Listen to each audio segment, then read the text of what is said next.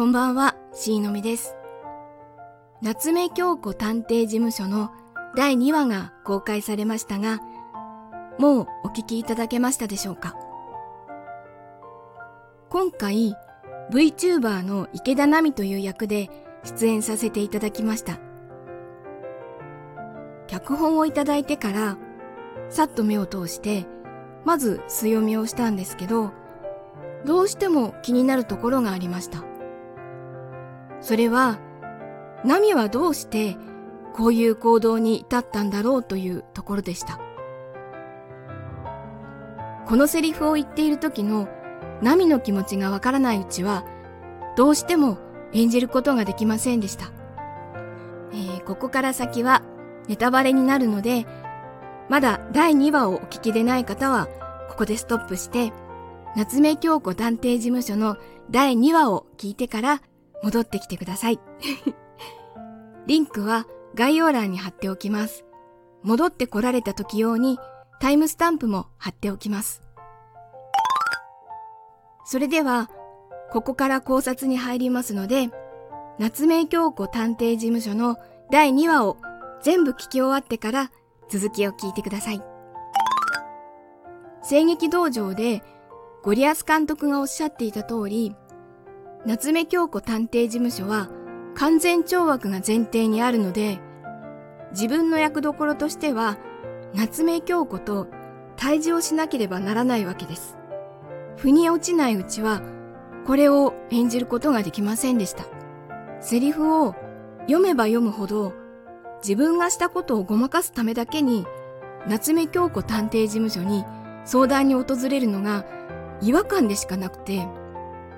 これはもうそこに至るまでを緻密に考えないと絶対にナミを理解できないと思いました。そこでまずはじめにキラが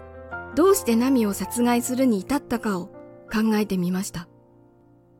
派手好きで粗暴なキャラクターというキラは本当にキャラクター通りの性格なのか。方や現実で慎重なキャラクターのナミは本当にキャラクター通りの性格なのか。もし二人がそれぞれ真逆の性格だったと仮定してキラは粗暴なキャラを演じるようにナミに強要されていたとしたらファンにも嫌われて抑圧された日々を過ごしていた時に口論になってついカッとなってしまってナミを殺してしまったとすると高峰のセリフのなんか波が伸び伸びとしているような気がするんですよねというのがしっくりきます。ただこれだと夏目京子探偵事務所の前提にある完全懲悪には当てはまらないんです。この考察でキャラクター設定をして実際に収録したものを聞き直してみるとどうしても弱いキャラクターになってしまいます。これでは夏目京子と対峙できません。そこで次に考えたのはキラはそれなりに派手好きで粗暴なキャラクターが当てはまる性格だったとして、ナミは堅実で慎重なキャラクターに見えて、実は相手を精神的に追い込むタイプだったとしたら、と仮定しました。いわゆるモラハラ、モラルハラスメントですね。もともと派手好きで粗暴なキラが、まさか妹のナミにモラハラを受けているとは周りは誰も思わないですよね。本当は精神的に抑圧された日々を送っていたとしたら、口論になってついカッとなって殺してしまったとすると、高峰ゆりのセリフもしっくりくるし、完全懲悪であるべき部分もクリアできるんじゃないかと思って演じてみました。出来上がった作品を聞かせていただいた時に、皆さん本当にすごいなと感動したのと同時にああもう少しこうするべきだった。なんでもっとこうしなかったんだろうってすごくへこみました。割と日常的に